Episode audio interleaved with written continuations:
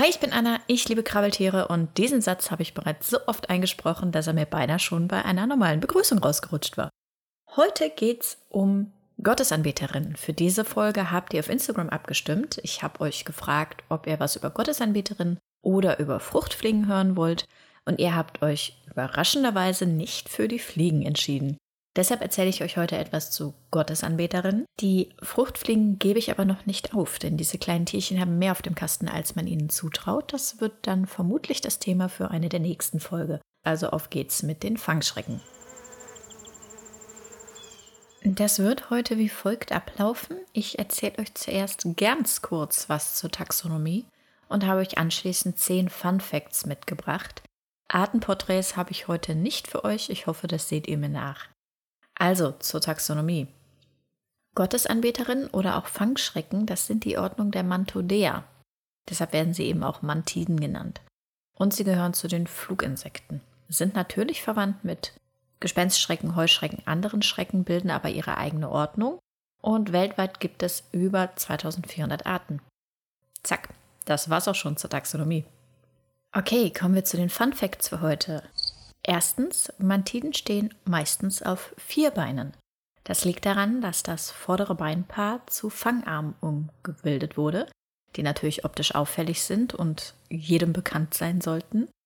Diese Fangarme dienen natürlich dem Fang von Beute und die Tiere halten das vordere Beinpaar in der Luft und das sieht anscheinend aus, als würden sie beten, deshalb der Name Gottesanbeterin. Die Tiere haben übrigens auch optisch auffällig einen langgezogenen Brustabschnitt, der eben einen größeren Aktionsradius bietet für die Beinchen, die da vorne drin sind.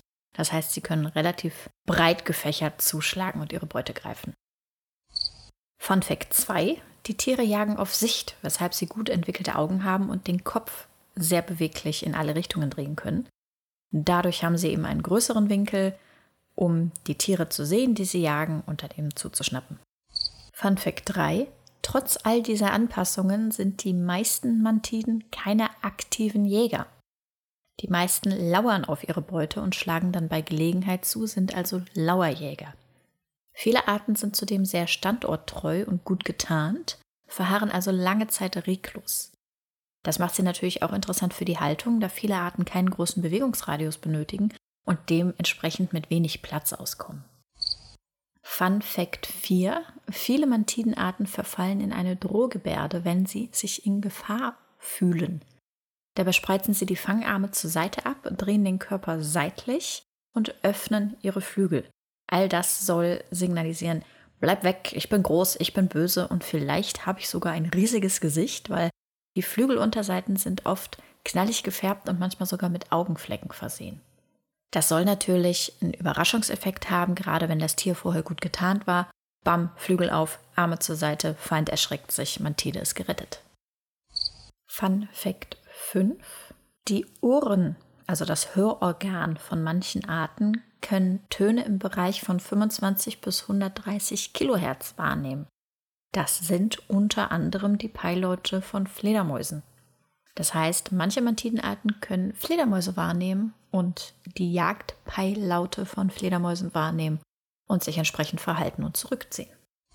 Der siebte Fun Fact: Es gibt eine Mantis, die Teufelsblume genannt wird und alter sieht die freaky aus. Fun Fact 8: Die einzige in Europa vorkommende Art ist die Mantis religiosa oder auch europäische Gottesanbeterin. Früher war sie eines der seltensten Insekten hier in Deutschland und steht bis heute auf der roten Liste. Aber weil sie es warm mag, taucht sie in den letzten Jahren immer weiter nördlich auf und ist nun auch hier in Deutschland nicht mehr ganz so selten.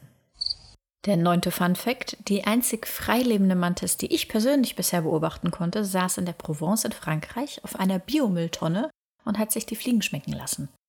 Leider habe ich damals noch keine Makrofotos gemacht und ich ärgere mich bis heute, dass ich die Gelegenheit nicht besser genutzt habe damals.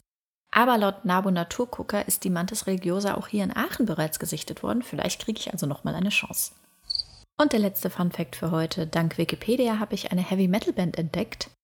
Der Name der Band lautet Praying Mantis und das Album Metamorphosis lief bei der Recherche dieser Folge rauf und runter. Ist eigentlich ganz cool, kann man sich geben, verlinke ich euch in den Show Notes. In der letzten Folge schon angekündigt, dass der September für mich sehr vollgestopft ist mit Terminen, mit Ereignissen, mit Plänen, mit allem und dass deswegen der Podcast leider so ein bisschen zu kurz kommt diesen Monat. Ich hoffe, dass ich das im Oktober wieder glatt gezogen kriege, dass ich wieder regelmäßig jede zweite Woche für euch da bin. Ähm, jetzt habe ich Ende Oktober zwei Messen gleichzeitig gelegt, weil ich mich so ein bisschen challenge will. Ist ja auch egal. Ich tue mein Bestes. Ihr hört von mir. Bis dahin, Tüdelü. Ich bin Anna. Mich findet ihr auf Instagram als Anjo Illustration.